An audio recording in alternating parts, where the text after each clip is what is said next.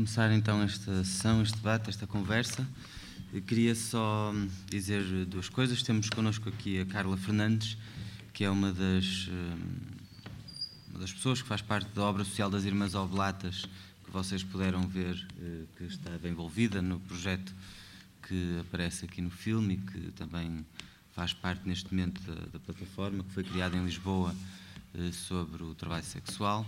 Alexandra Oliveira, que é investigadora e que tem sido provavelmente a pessoa que em Portugal mais profundamente tem investigado, escrito sobre, sobre esta questão. Eh, tínhamos também uma representante da Labuta que eh, não nos avisou à última da hora, ontem creio, uh, ontem à noite, que não poderia vir e que, uh, e que não conseguiu fazer substituir. A Labuta é uma associação de trabalhadores e trabalhadoras do sexo que está sediada em Lisboa. Uh, também temos aí algures, o Bruno Cabral e não sei se outras pessoas que estiveram envolvidas no filme coletivo que nós vimos. Eu sou só moderador, portanto não, não vou dizer muita coisa. acho que o filme nos, eh, é um bom pretexto e que nos coloca questões muito diversas sobre prostituição, trabalho sexual, sobre o modo como, como é vivida a maternidade e o modo como o Estado também eh, lida com o trabalho sexual e com as trabalhadoras do sexo. Eh, este filme já tem alguns anos. Também, para mim, seria interessante, por exemplo, perceber como é que quer a Carla, quer a Alexandra, que têm vindo a acompanhar este debate nos últimos anos, o que é que, o que, é que tem mudado neste debate? O que é que elas próprias, que, enfim, que alteração ou que afinação da sua própria percepção e posição sobre este assunto é que tenham? E, e finalmente, nós estamos também eh, confrontados frequentemente com um, um, debate sobre este assunto e um debate que é eh, polémico à esquerda, na medida em que, por exemplo, na Câmara de Lisboa, nós temos uma variação do, dos direitos sociais que procurou lançar essa plataforma eh, dirigida às associações que trabalham sobre este assunto, plataforma de, de, intervenção na área do trabalho sexual, que foi objeto de uma enorme barragem e combate por parte de vários setores, desde, desde a direita ao PCP, ao MDM, Ninho, que são também da área política do PCP, ou hegemonizados pelo PCP, precisamente eh, pela oposição que é feita à própria utilização do termo trabalho quando se fala de, desta realidade. Eh, em todo caso, eu não quero, não quero alongar-me, não sei se começo pela. Se alguém quer. Ok? Então, começamos pela, pela Carla, uhum. Eh, para Muito nos bem. falar a partir deste filme e sobre este tema. Muito bem. Uh, antes de mais, gostaria de agradecer, em nome da obra social, a, a possibilidade de estarmos aqui presentes e falarmos de prostituição, porque no fundo é a nossa missão. Uh, e iria começar e agarrando neste tema insubmissas, uh, que, que, que, me fez suscitar a questão de, querermos e desejarmos mulheres prostitutas, desobedientes, rebeldes, uh, mas que efetivamente e com as mulheres que trabalhamos não é isso que sentimos na sua maioria e ainda.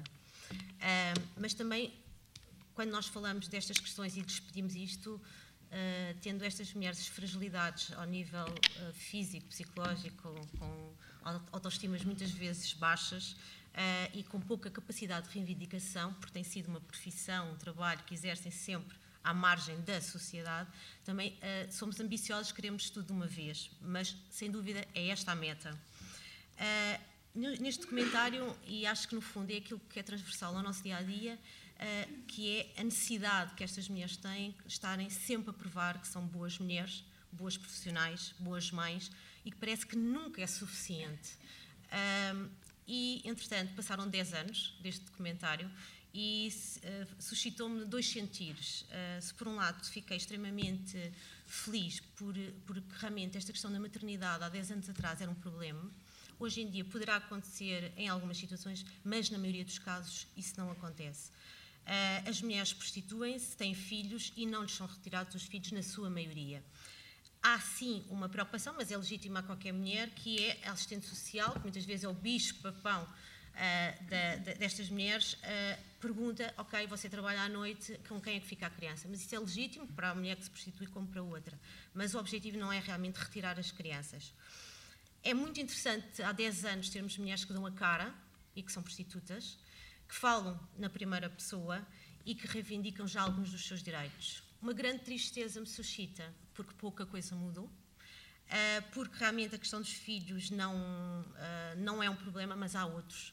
A falta de reconhecimento enquanto trabalho, a falta dos direitos e delas enquanto cidadãs.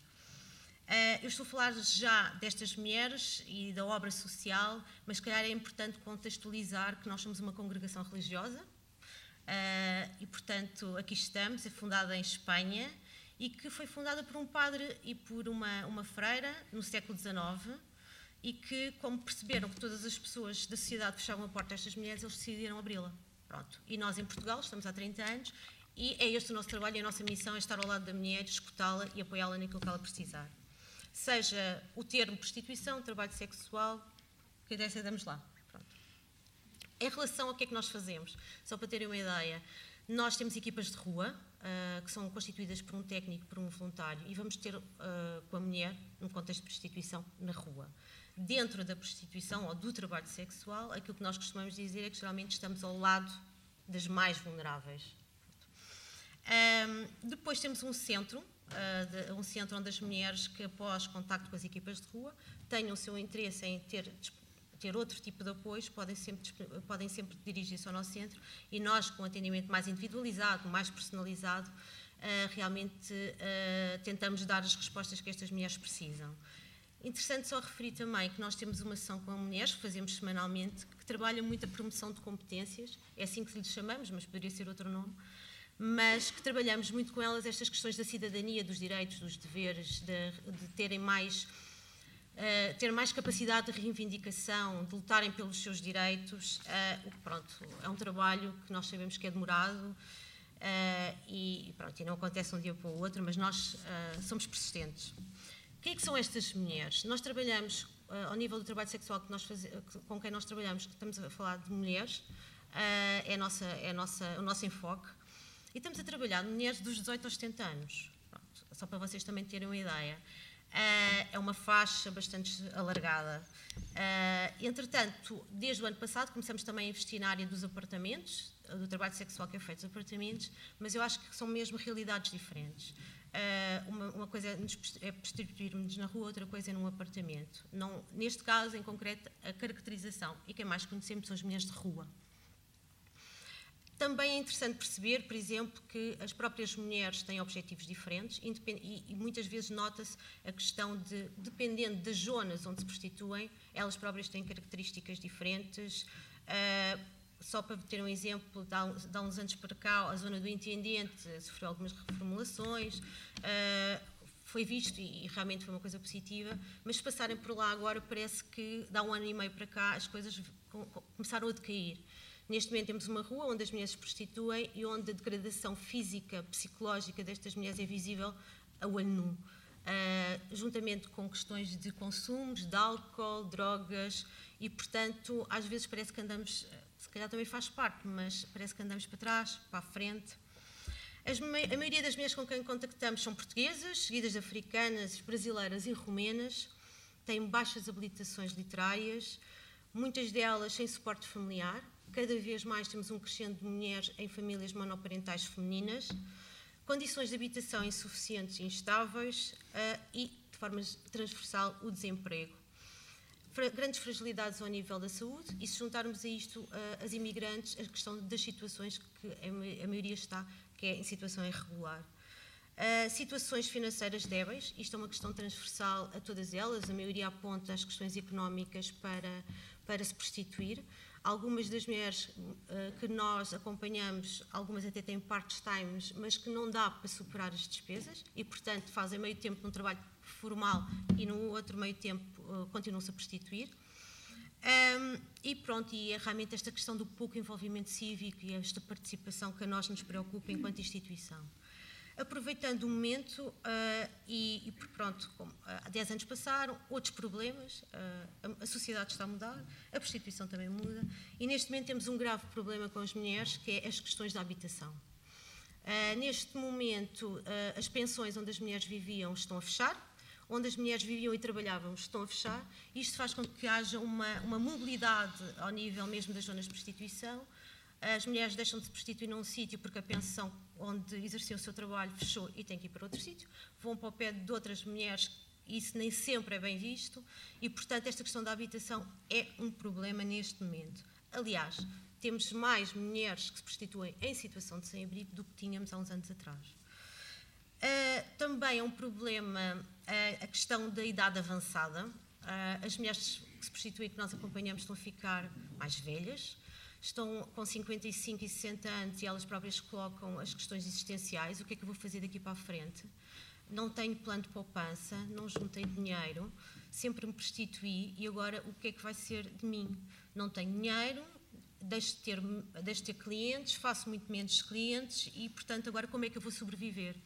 E nós todos pensamos, ok, eu tenho o direito ao rendimento social de inserção, medidas generalistas sem, tendem, sem ter em conta as especificidades. O, o, RSI sabemos que é uma medida provisória, temporária, com determinados objetivos, que supostamente a pessoa deverá ser integrada a nível de trabalho e, neste caso em concreto, estas coisas não acontecem. E necessidades básicas, que também acho que é importante referir. Uh, dizemos que em Portugal, ou, ou, muitas vezes diz as pessoas não passam fome, ou as necessidades básicas estão asseguradas, mas o que é certo é que nós cada vez mais no nosso centro temos mulheres que nos procuram diariamente só para tomar banho. Não têm sítio para tomar banho. Uh, e muitas delas, em contacto com as equipas de rua, dizem-nos: uh, será que eu posso ir ao vosso centro e vocês arranjam alguma coisa para comer? Pronto, estamos realmente com estas necessidades básicas. Acho que realmente todos nós temos uma posição, temos algo a dizer uh, ao nível da prostituição, uh, mas uh, da nossa parte consideramos que realmente há uma, há um, há uma falta de conhecimento da, da, da, realidade, uma falta de vontade política até à data. a prostituição tem-se mantido sempre ao nível do invisível, nunca tem sido uma prioridade comparativamente a, outra, a outras medidas em relação a outros grupos. e as, os apoios têm nos sido dados é sempre com aquele cariz de caridade, assistencialismo e com juízes de valor, eh, moral, falsos moralismos, como toma lá esta esmola. Não tem de ser assim, não pode ser assim. Tudo isto, ao longo de anos e anos e anos, portanto, o estigma, o preconceito que supostamente nós queremos que tenda a reduzir, ainda se mantém bastante presente. Falando concretamente da questão da, da proteção social, eu, achamos que há aqui duas questões que, que me parecem importantes referir, referir, que têm a ver com realmente, quando pensamos nos modelos e o que podemos fazer em relação à proteção social para os trabalhadores sexuais, acho que há, há que pensar nos que exercem a atividade porque o querem exercer, porque há pessoas assim. Nem todos têm prazer em, em ser trabalhador sexual, mas há pessoas que têm prazer. E depois há a, a proteção social que deverá ser pensada de forma a que as mulheres não tenham que recorrer à prostituição para poder fazer face às suas, à sua condição económica, que é frágil. Uma, uma das recomendações que assim podia, podia, podia deixar seria, uh, que é uma questão que também, que eu acho que, pronto, é curioso, que é, nestas questões da proteção social, de, de que forma é que podemos incluir medidas preventivas, uh, no sentido de não repetição de padrão. Tenho na mesma rua, lado a lado, uma mulher, uma mãe e uma filha que se prostituem. O que é que, o, o que, é que falhou? O que é que nós podemos fazer diferente? De que forma é que nós podemos eh, prevenir esta repetição de padrões?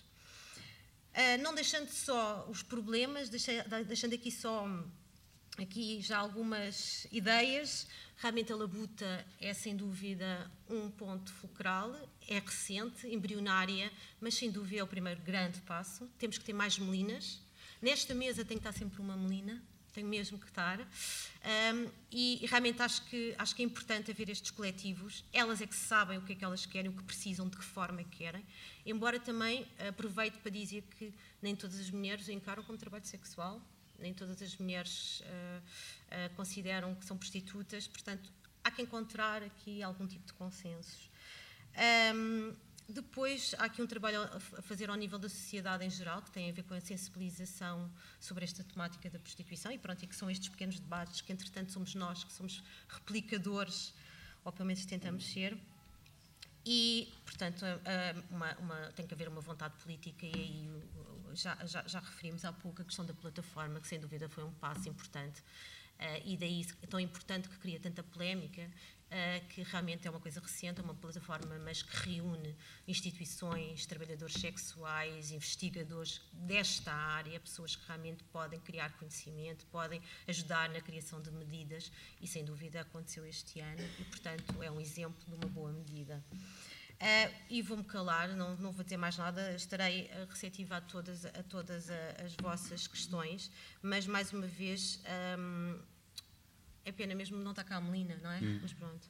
Entretanto, deixem-me só partilhar uma, um, uma reflexão convosco de um amigo que não é desta área, mas a quem eu desafiei, como um cidadão, a escrever sobre. Estou na rua que te deforma, é a mesma rua que te dá a mão. É um dilema que não podes fugir. Gostavas que fosse diferente, gostavas que fosse melhor, que a vida não tivesse sido tão pesada e distorcida para ti. Mas o que é, não é por isso que vai deixar de levantar a cabeça e ver as estrelas que te dizem olá todos os dias. Fazes tudo para ser o melhor de ti e aposto que consegues. Mesmo que não consigas, também não te desanima, porque tu sabes o que tens de fazer amanhã para ser diferente. Tens sempre força para não mostrar medo à vida. Esta rua que te beija aos pés, que conhece o teu coração e sabe da tua coragem, será um dia um passeio de memórias guardadas sem deixar saudade. Até lá, será a luta que todas têm de travar com a vida que se revela a cada esquina. Mas hoje vais sorrir para a lua e cumprir o desejo do mundo selvagem com toda a tua beleza de mulher, porque amanhã ninguém sabe no que a vida nos torna. Acho que é um exemplo de, de quanto mais cidadãos, isto é do Luís Nora, quanto mais Luís Noras houver, mais pessoas a elaborar, a refletir sobre o tema, acho que vamos conseguir, se calhar, não consensos, mas tolerâncias. Ok, obrigado. Obrigada, eu. Um, eu acho, antes de só de passar a, palavra à Alexandra, eu acho que há um, e, e, e, também para ela poder dizer eventualmente alguma coisa sobre isso, eu acho que há um incómodo que, que, que, é, que nós sentimos, que é justamente este, de nós não achamos que as pessoas emancipem outras e, portanto, sem uma voz própria dos e das trabalhadoras do sexo, evidentemente que este, que este debate fica, fica tolhido de uma parte do seu sentido. Eh, justamente o que me parece é que nós devemos ser críticos das associações que procuram salvar outros, nomeadamente salvar as mulheres que são trabalhadoras do sexo. Eh, e por isso e não não cair justamente nesse nesse discurso, não olhar de cima, não não olhar com, com paternalismo. Alexandra é uma das pessoas que, por via da investigação, tem aberto espaços para que as próprias vozes das trabalhadoras do sexo possam ser eh, ouvidas, também por via dos seus trabalhos. E, no fundo, o que me parece que seria interessante era também vermos como é que nós podemos uh, olhar e trabalhar este tema olhando para, para os trabalhadores do sexo, mulheres e homens, também há 20%, creio que são à volta de 20% que não são mulheres, não apenas como vítimas, mas como tendo agência, e como é que podemos olhar para o trabalho sexual sem o positivar como uma escolha livre eh, ou como um trabalho exultante, eh, e, portanto, olhando para ele como uma expressão também do, do capitalismo, da mercantilização, do patriarcado, dessas desigualdades todas, eh, mas sem o olhar diferentemente do que olhamos outros tipos de trabalho onde estas coisas também estão presentes. Isso seria, digamos assim, o meu pressuposto. Finalmente, a Carla falou de algumas medidas e também Queria pedir à Alexandra, porque estamos num debate do Bloco, o que é que achas, também pedir-te que nos ajudasse a pensar o que é que achas que, quer do ponto de vista da, das organizações internacionais e nacionais que existem e da sua agenda reivindicativa, quer do ponto de vista de políticas públicas, de enquadramentos legais, o que é que a gente devia fazer, para onde é que devemos começar? Obrigado.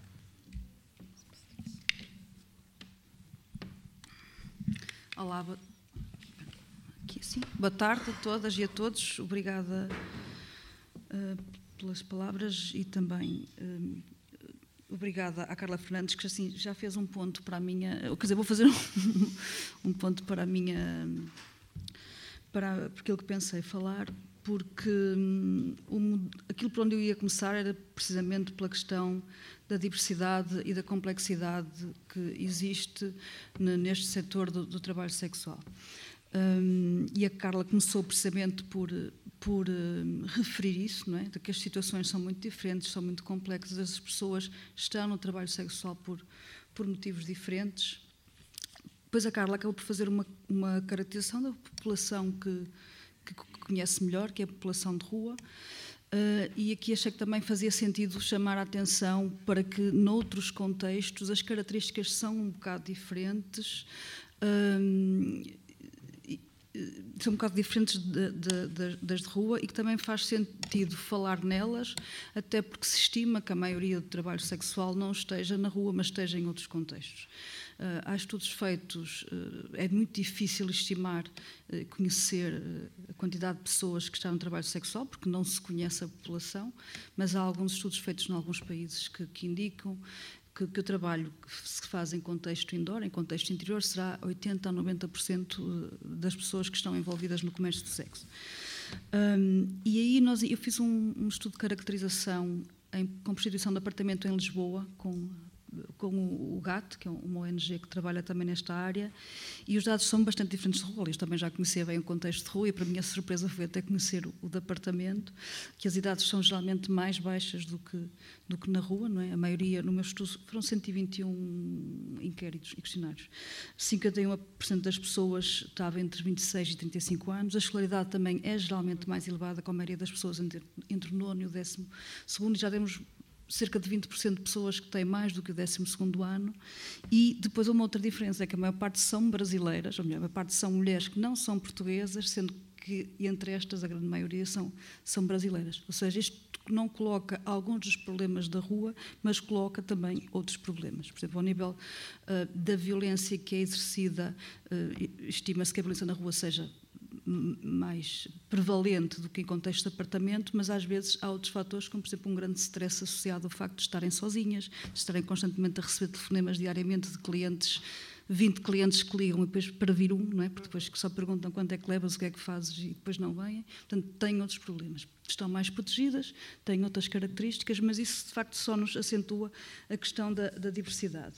E depois, esta diversidade implica, também a Carla já falou em algumas respostas, e aqui também penso também muito na minha experiência com o trabalho de rua, de muitos casos que existem de mulheres, uh, uh, sobretudo mulheres, porque na rua há muito mais mulheres do que mulheres cis, uhum. do que mulheres trans e homens, com problemas que não que não são decorrentes de trabalho sexual ou que não estão diretamente ligados, mas com problemas como alcoolismo, toxicodependência, situação de sem-abrigo e muita patologia mental que eu também vi na rua, o meu trabalho foi feito no Porto. E aí implica que existam respostas uh, na área social e, e, médica que vão ao encontro, de, que vão ao encontro destas, destas necessidades. Uh, acho que também uma intervenção na área da redução de riscos também é muito importante, não é? Ou seja, aceitar que as pessoas fazem aquele trabalho, então vamos ajudá-las que o façam nas melhores condições possíveis. Uh, e aqui a área da saúde tem sido, tem sido a área mais, mais, mais importante, mas acho que é possível também fazer uma intervenção na área da capacitação para ação uh, e no empoderamento, uh, no dar ferramentas às pessoas para depois também poderem ter, uh, lutar e, e, lutar por outras condições de vida. E depois, de facto, também reconhecer, isto também faço questão de dizer, porque uh, é importante, de facto, mostrar que também não olho para isto eh, como se de forma monolítica, quer dizer, há muitas expressões de trabalho sexual. E, de facto, há pessoas que querem deixar aquela atividade que não se sentem bem, que não têm boa experiência de trabalho sexual. E acho que era importante também uma resposta social que permitisse a reintegração profissional daquelas pessoas. É? E eu aqui não coloco a questão, tanto como a Carla colocou, ter ou não ter prazer, não é?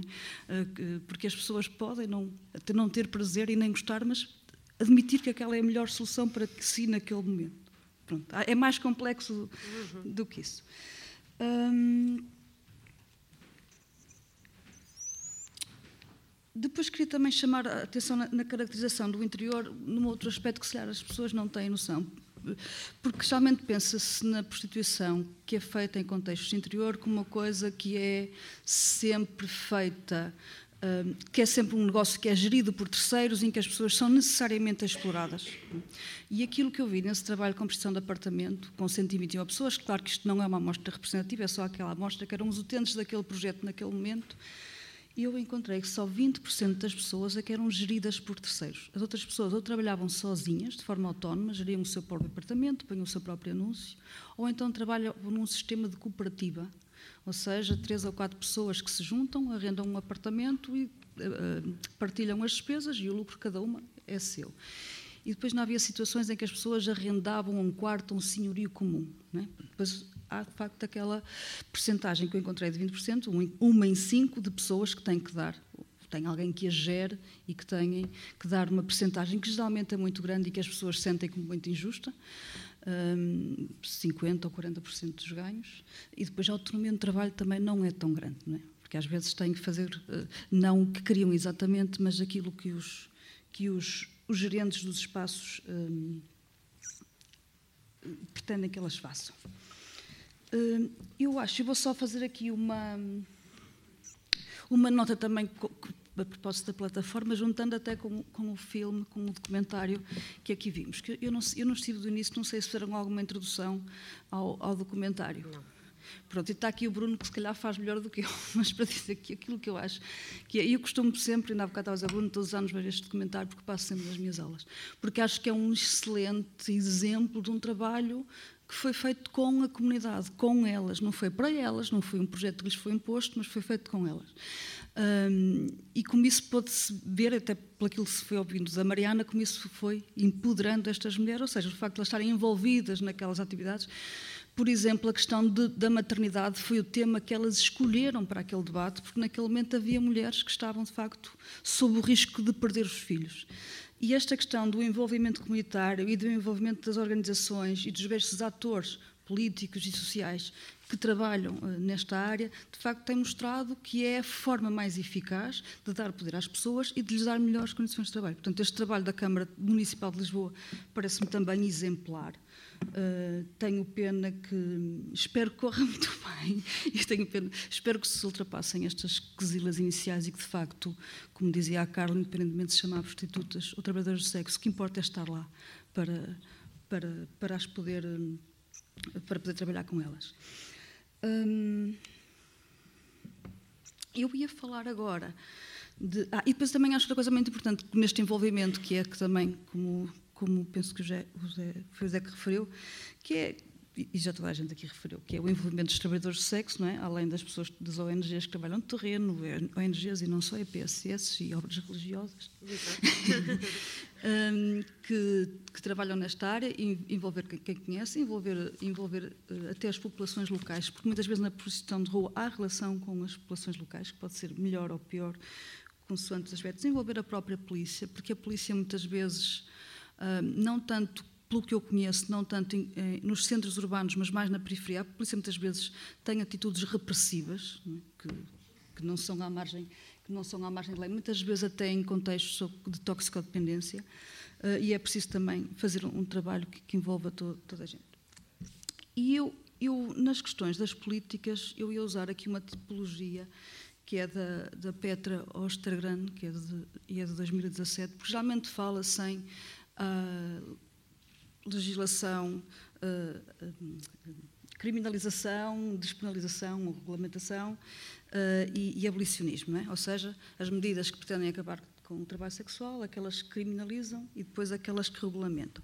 E ela vem propor uma nova tipologia para as políticas da prostituição que tenta sintetizar as diferentes abordagens que têm sido feitas pelos diferentes países quer ao nível das, das, das, intenções, quer das ações específicas. E ela fala em três regimes políticos, aquele que é o regime político repressivo, e isto, pronto, não é só a teoria, para depois eh, me situar no que é que aqui acho que, que, que, que, é, que eu defendo, pelo menos. É um regime político repressivo, o regime político restritivo e o regime político integrativo. É? No regime político repressivo estariam baseia-se na compreensão de que o comércio de sexo é um fenómeno social negativo, portanto, o objetivo ou a intenção das políticas repressivas é eliminar o, o, comércio do sexo, isto com a ajuda de leis criminais, seja perseguindo os clientes do trabalho sexual, seja perseguindo os próprios trabalhadores de sexo, seja perseguindo terceiras partes envolvidas, e isto inclui é, esta proibição e também depois inclui fazer uma série de campanhas de sensibilização, de ganhar consciência para este facto negativo contra o qual queremos lutar. Depois, o, regime restritivo, que também vê o trabalho sexual de forma negativa, mas tem uma abordagem mais pragmática, hum, acha que se deve restringir o trabalho sexual como proteção para a sociedade, também também proteção para os próprios trabalhadores de sexo, e aí utiliza leis criminais e administrativas para regular as condições em que um trabalho sexual se desenvolve. E é aqui que depois dá aso, por exemplo, à criação de zonas próprias para as pessoas exercerem-se de trabalho sexual ou um, de regimes de licenciamento muito restritivo ou de proibição de uh, solicitar, os, de solicitar os serviços na rua, de oferecer os serviços na rua. Portanto, implica sempre a criminalização de alguns aspectos do, do trabalho sexual. E quer este regime político repressivo, quer este regime restritivo, tem por base uma ideologia que é religiosa ou que está, está focada no, no dano. Carla, olhar para mim, Babilónica. nós também não somos um bom exemplo. Não. As irmãs oblatas são, são a exceção na abordagem pragmática que não é moralista, porque a questão destas ideologias que são muito moralistas. Não é? E no caso do, do, dos regimes políticos mais repressivos, depois temos aqui também uh, o, feminismo radical uh, a contribuir. E depois, no, no, no, regime que ela chama integrativo, vê o, o trabalho sexual como multifacetado multifacetado, mas e, e, contém aspectos negativos. Vê os trabalhadores de sexo como prestadores de serviço, que são sujeitos a estigma e que têm riscos específicos no seu trabalho. Portanto, a abordagem é tentar integrá-los, porque são prestadores de serviços, integrar nas estruturas sociais e legais que já existem uh, e também protegê-los. Portanto, é uma abordagem de direitos humanos.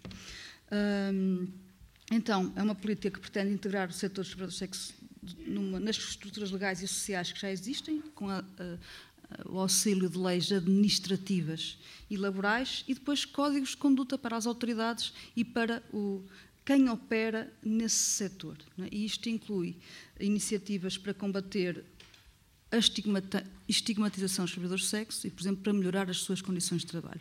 E quando eu falo, por exemplo, em códigos de conduta para, para, para combater eh, para as autoridades, Hum, Lembro-me, por exemplo, de como seria importante fazer um trabalho de, de, intervenção, de sensibilização, por exemplo, junto de quem está nos serviços na área da saúde, da justiça da segurança social, que muitas vezes têm atitudes preconceituosas e discriminatórias em relação a quem faz trabalho sexual. Além do trabalho também de, de sensibilização de, da sociedade para, para deixar de encarar uh, as prostitutas e outras pessoas que fazem trabalho sexual da forma que têm sido vistas até agora. E este, este, este sistema mais integrativo é aquele que me parece que, que melhor serve uh, e melhor defende os trabalhadores de sexo, é de facto uma abordagem de direitos humanos, é aquilo também que tem defendido os trabalhadores de sexo por todo o mundo, que estão organizados desde os anos 70 do século XX em diversas organizações, uh, e que é isto que defendem. Geralmente o que dizem é nós defendemos a descriminalização de todos os aspectos do trabalho sexual e que se passa a encarar esta atividade como uma profissão não uma profissão como as outras, tem características específicas e, portanto, tem que ser vista dessa forma. Uh, mas os instrumentos são sempre leis laborais, administrativas e, e, comerciais, não leis criminais para regular os direitos laborais e também as obrigações do, dos trabalhadores de sexo. Legislação específica para proteger da exploração. Hum? Uh, e depois a implementação destas tais diretivas e códigos de conduta detalhados para quem trabalha neste setor e campanhas e iniciativas para combater o estigma. Ok, estou a acabar. E isto depois tem um impacto ao nível de, de, dos próprios trabalhadores de sexo, que passam a ter um acesso total aos direitos laborais, que passam a ter acesso a cuidados específicos, a cuidados de saúde específicos e, e adequados a eles, e também a possibilidade de se auto-organizarem uh, e de colaborarem com as autoridades até na definição de, de, para, para um, influenciarem uma autorregulação, ou seja, eles próprios poderem dizer, por exemplo, quais são, uh, qual é a conduta ética que um trabalhador de sexo deve ter no seu setor. Um, há um exemplo de um país que tem sido que tem sido dado como o país que implementou este tipo de legislação, que é a Nova Zelândia, que tem uma lei desde 2003 que eu acho, agora depois se calhar mais à frente posso dar mais alguns exemplos da neozelandesa, mas acho que o que funcionou bem nesta lei, e quando digo funcionou bem, porque ela tem sido sempre bem avaliada por todos os atores envolvidos, inclusive por trabalhadores de sexo, é que ela foi, feita, foi bem feita, foi bem preparada, foi feita em conjunto com a Associação de Trabalhadores de Sexo Neozelandesa, Coletivo Neozelandês de Prostitutas, mas também com todos os atores envolvidos, eh, juízes, polícias, médicos, pessoas que estão no terreno. Freiras. E, e freiras também, pronto. Isso não costuma ver nos relatórios, mas é bom, sim, sim. Ou seja, de quem estava no setor. Isto tem tido um impacto muito bom na saúde e no bem-estar dos trabalhadores de sexo, também ao nível, de, de por exemplo, das taxas de HIV.